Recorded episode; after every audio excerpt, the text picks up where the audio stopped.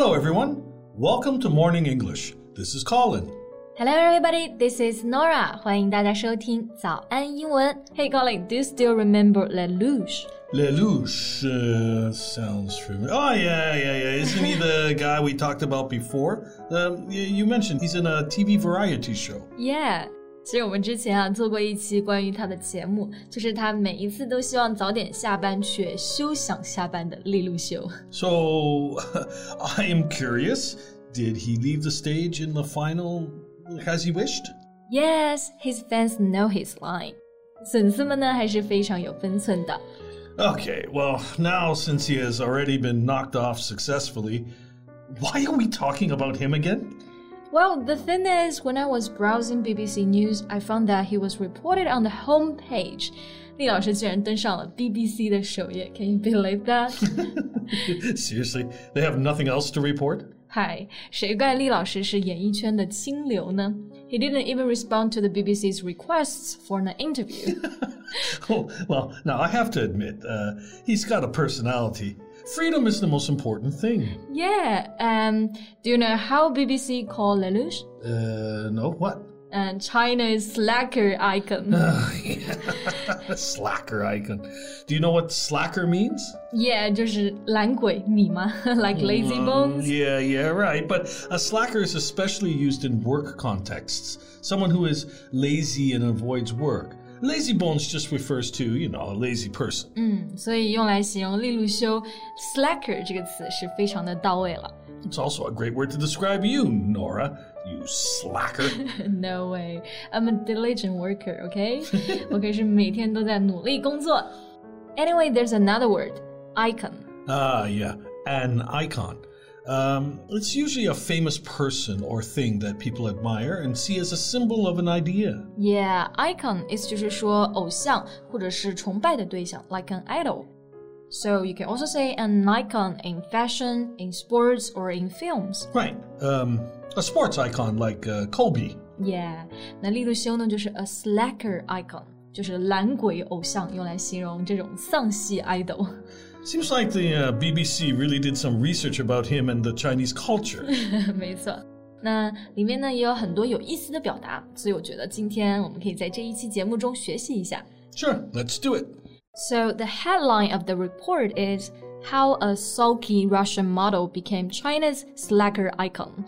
What does sulky mean here, Colin? Well, someone who is sulky is uh, gloomy or quietly unhappy, and they are refusing to be cooperative or cheerful, like uh, any teenager. Ah, all right, I got it. sulky 就是那种闷闷不乐、苦瓜脸、摆臭脸那种感觉，就是想要装酷的高中生啊。 Like a teenager, right? yeah, yeah, yeah. I remember you told me before that he showed no enthusiasm about being on stage. So I bet his look must have been sulky. Yeah，那 sulky 这个词 其实是不是还可以做动词啊？就直接说 sulk。 Right. Uh, so you can say he sulked through the interviews and stage performances. 嗯，其实这个用法呢，在新闻中呢也有。原句呢是这么写的：Week after week, he slept in late, sulked through his interviews, and listlessly took part in classes, taking every opportunity to slack off during rehearsals.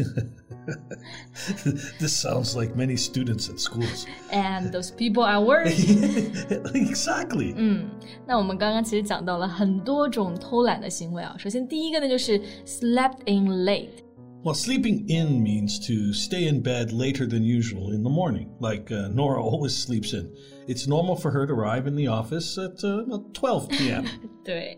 那 sleeping 就是指的睡懒觉啊，也可以指睡过头。And if you forget to set alarm clocks, you are likely to sleeping the next morning. then listlessly taking part in classes like Lelouch. 对，那这个地方呢有一个副词 listlessly。list 它不是指的清单吗？ yeah, but listlessly is another word. It means doing things without energy or enthusiasm. Like uh, when you just wake up for a nap, you will feel listless. 嗯，got it，就是无精打采的那个样子啊，listless。副词呢就是 listlessly，感觉今天真是学了好多跟懒相关的表达 Well, you have a slacker icon. What to expect? ，right？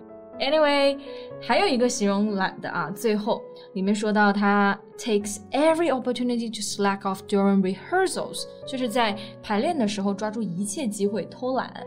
Okay, here slack is a verb. It's usually used with off. It means to stop working hard or putting effort into something. 嗯，那 slack off 在这里呢，就是指的偷懒。 比如，Colin, don't slack off in your work. I knew you were watching the movie yesterday afternoon. Are you talking about yourself shopping in the mall for two hours? Hey, hey, hey, just kidding. Nothing is true here, okay? okay, back to the topic. Now, Lelouch is probably one of the most popular celebrities online, I guess. Yeah，那这几天呢，我经常看到他的热搜，然后关于他的人气嘛，BBC 是这么描述的 hashtags and memes featuring his sulky bored face dominate social media。这个地方呢，就有一个词值得学习一下，就是 dominate。To dominate is to control or have a lot of influence over somebody or something. Yeah. For example, Norah always dominates our conversations. Well, I always say a lot of things, but I don't dominate. Yeah, yeah, yeah. So why are we talking about Lelouch this time? Mm, forget about this. Anyway, dominate 的意思就是说主导、控制，就是比如说你可以说控制谈话的内容啊、某个地方啊、人或者是其他的事情。and to dominate social media means that something or someone has gone viral. Everyone's talking about it. Yeah. And do you know the reason why he dominates social media? Uh, because he's special, uh, different from the other trainees. Uh, he has no desires, no dreams to gain fame.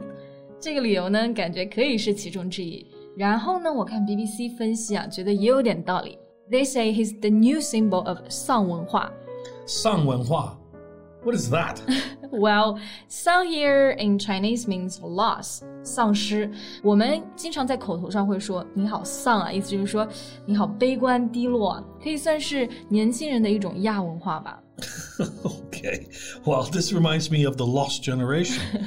But of course, your generation is totally different. So yeah. it's a little bit like um, hmm, it's a youth subculture centered on pessimism and apathy. Yeah, more or less. Pessimism 指的就是悲观主义，形容词呢是 pessimistic。